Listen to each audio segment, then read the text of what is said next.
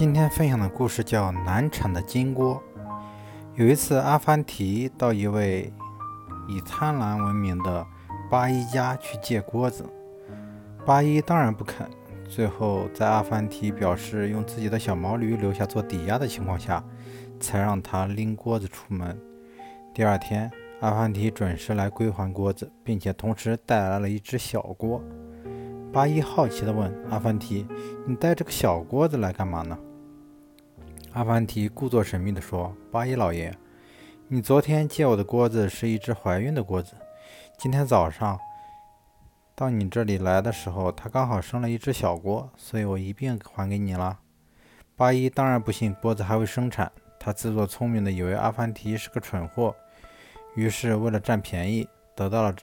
得到这一只小锅，他也装腔作势地说：“是啊，是啊，我昨天借你锅子时，她正怀着孕呢。”然后让阿凡提牵走了一头小毛驴，并装作一副慷慨的样子说：“阿凡提，今后不管你借什么东西，都尽管来借好了。”此后，阿凡提每借一次东西，都会像上次一样还给八一一件小东西。八一脸上笑得合不拢嘴。心里却不停地嘲笑阿凡提。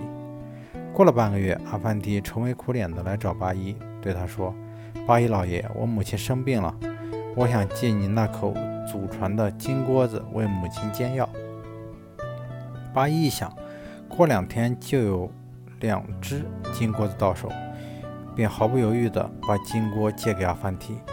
谁知这次阿凡提过了很久都没过来还锅子，八一等得不耐烦，决定亲自。上门去讨回来。正在这时，阿凡提匆匆地跑过来，上气不接下气地说：“八一老爷，不好了！你借给我的那只金锅，由于难产不幸死掉了。”八一瞪大眼睛，厉声骂道：“放屁！锅子怎么会死呢？”阿凡提立即提高声音说：“八一老爷，既然你相信锅子会生小孩，那为什么不相信他会难产而死呢？”贪心的八一被阿凡提说的哑口无言，不仅失去了自己珍贵的东西，而且还成为了大家的笑柄。聪明反被聪明误，贪图小便宜的人往往会吃大亏。